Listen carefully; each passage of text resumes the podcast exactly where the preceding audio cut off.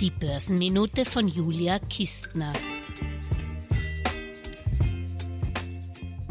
Erst einmal vielen herzlichen Dank für eure zahlreichen Kommentare zur Börsenminute-Folge Lust auf Langeweiler statt Glamour Stocks, wo ich ein paar gut gehende Langeweiler-Aktien aus meinem persönlichen Portfolio vorgestellt habe.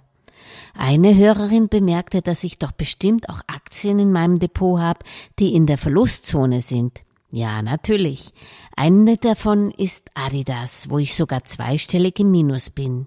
Ja, und was mache ich da? Nicht wegschauen. Ich knüpfe mir die Aktie vor und schaue mir zunächst an, wie sich die Konkurrenz im Vergleich entwickelt hat. Auch Nike und erst recht Puma sind im Minus. Also offenbar kein gutes Umfeld für die alten hochpreisigen Sportmarken. Und warum? Vor allem, weil ihnen mit China ein wichtiger Markt weggebrochen ist. Nicht nur wegen Chinas Covid-Politik, auch weil im Top-Markensegment bei Sportschuhen chinesische Marken erfolgreich vorgedrungen sind. Die Chinesen Xtep, Anta oder Peak sind den westlichen Platzhirschen zwar auf den Fersen, doch ich glaube nicht, dass die Adidas, Nike, Pumas und Co. so schnell eingeholt werden.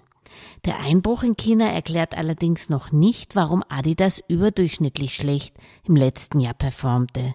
Da kam noch die Trennung von ihrem Markenbotschafter Rapper Kenny West nach dessen antisemitischen Entgleisungen hinzu.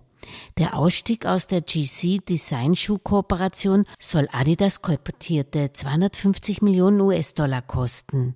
Doch das dürfte Adidas zumindest nicht dauerhaft belasten. Das wird schon der neue Adidas-Chef Björn Gould von Puma kommend wieder richten.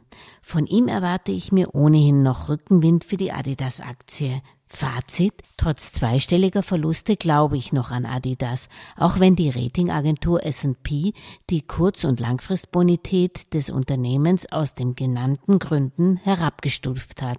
Also bleibt Verlustbringer Adidas bei mir zumindest vorerst im Depot.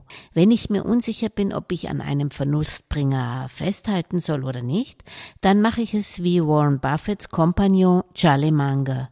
In Word, always in Word. Nimm die konträre Position ein, argumentiere für dich, warum du beispielsweise Adidas aus dem Portfolio schmeißen solltest oder warum du den deutschen Sportschuhproduzenten nicht kaufen würdest. Wofür kannst du schlüssiger argumentieren? Pro oder Contra? Für mich eindeutig noch pro Adidas.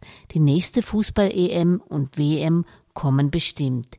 Die nächste Folge der Geldmeisterin ebenso. Ich hoffe, wir hören uns schon am Wochenende wieder. Schönes Wochenende wünscht Podcast-Host Julia Kistner.